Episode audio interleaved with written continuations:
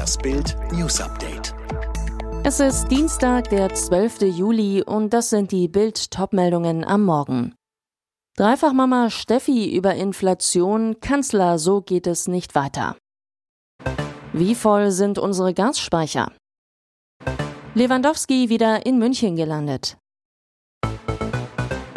Bis vor kurzem ging die Rechnung noch so, zwei sichere Jobs plus Kindergeld gleich gutes Leben. Heute heißt es, am Ende des Geldes ist leider noch Monat übrig. Bild hat die Suchernos in Jenschwalde in Brandenburg besucht. Die Eltern arbeiten im Schichtdienst. Vater Frank, netto 2300 Euro als Spezialkraftfahrer im Braunkohletagebau. Mutter Steffi, netto 1500 Euro als Pflegehelferin. Drei Kinder, für sie gibt es 694 Euro Kindergeld. Das Familieneinkommen 4494 Euro. Klingt viel, geht aber alles weg. Miete, Sprit für zwei Autos, Handys, Internetversicherung, Sportvereine. Mutter Steffi zu Bild, dann kam die erste Erhöhung der Energiekosten im März. 174 Euro mehr für Strom und Gas macht statt 921 Euro Warmmiete für die 135 Quadratmeter Wohnung nun 1095 Euro. Auch Einkaufen stresst. Früher haben mein Mann und ich immer gesagt, dass wir nicht am Essen sparen. Bei den Preisen müssen wir es, so Stefanie. Russland hat am Montagvormittag die Gaslieferungen durch die Nord Stream Pipeline gestoppt, offiziell wegen Wartungsarbeiten. Am 21. Juli soll das Gas eigentlich wieder fließen. Doch Experten fürchten, dass Kreml-Diktator Wladimir Putin die Röhre auf Dauer stilllegt. Dann droht ein Gasnotstand mit Biberwinter für die Bürger. Deshalb müssen bis in den Herbst die Gasspeicher gefüllt werden. Ziel der Bundesregierung ist es, dass die Gasspeicher zum 1. Oktober mit 80 Prozent und zum 1. November zu 90 Prozent befüllt sind, um für mögliche Engpässe gerüstet zu sein. Es ist ein Wettrennen um unseren Wärmewinter. Bundeswirtschaftsminister Robert Habeck warnt, es müssen Vorbereitungen für mehrere Szenarien getroffen werden, auch dass die Gaslieferungen aus Russland nach der Wartung der Pipeline Nord Stream 1 nicht wieder anlaufen könnten. Die Vorbereitungen müssten vor dem Winter getroffen werden.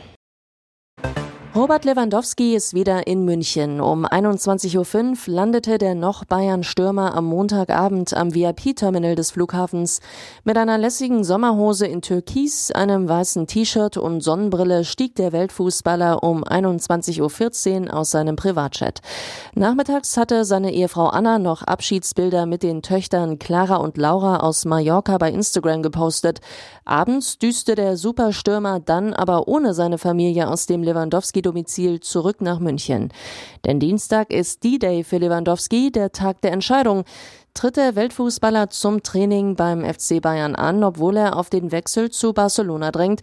Oder kommt es zum Bruch? Nach seinem Urlaubsinselhopping auf Mallorca, Ibiza und Sizilien muss er um 10 Uhr an der Sebener Straße seinen Bayerndienst auf dem Rasen antreten.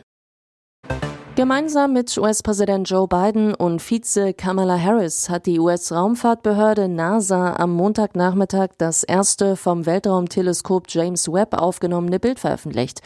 Dieses erste Bild ist das bisher tiefste und schärfste Infrarotbild des fernen Universums. Es zeigt einen Galaxienhaufen mit Tausenden von Sternen und Galaxien, darunter die schwächsten Objekte, die jemals im Infraroten beobachtet wurden.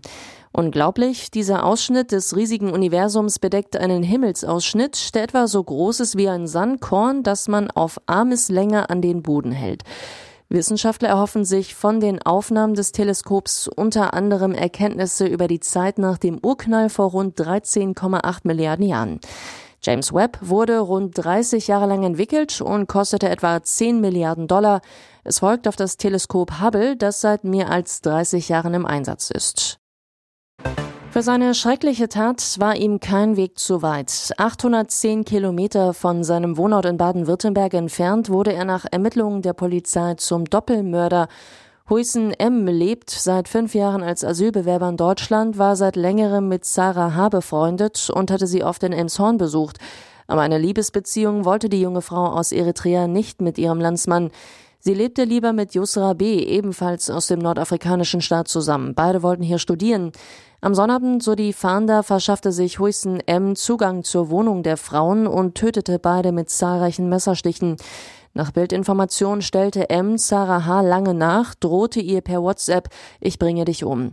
Staatsanwalt Carsten Ulrogge, ein Richter erließ Haftbefehl wegen Mordes in zwei Fällen. Erst vor 16 Monaten trennte sich der Sender RTL von Pop-Titan Dieter Bohlen. Man holte TV- und Schlagerstar Florian Silbereisen, um Quote und Image aufzupolieren. 2023 kehrt Dieter Bohlen nun nach Bildinformationen zu DSDS zurück. Wieso? RTL wollte doch mehr Klasse, weniger Krawall. Das schien mit Bohlen und seinen Sprüchen nicht möglich. Aber die Einschaltquote sackte unter Silbereisen noch weiter ab. Das Netkonzept wollten die Zuschauer nicht. Ein RTL-Mitarbeiter zu Bild. Man hat festgestellt, dass DSDS, wenn überhaupt nur mit Dieter hinhaut. Kommt nun der Megazoff zwischen Silbereisen und Bohlen? RTL soll schon bei einem anderen Treffen versucht haben, Silbereisen auf einen heftigen Stil aller Bohlen einzuschwören. Doch Silbereisen wollte nicht und er kann auch nicht. Schließlich unterhält er auch noch das gemäßigtere ARD und ZDF-Publikum. Alle weiteren News und die neuesten Entwicklungen zu den Top-Themen gibt's jetzt und rund um die Uhr online auf Bild.de.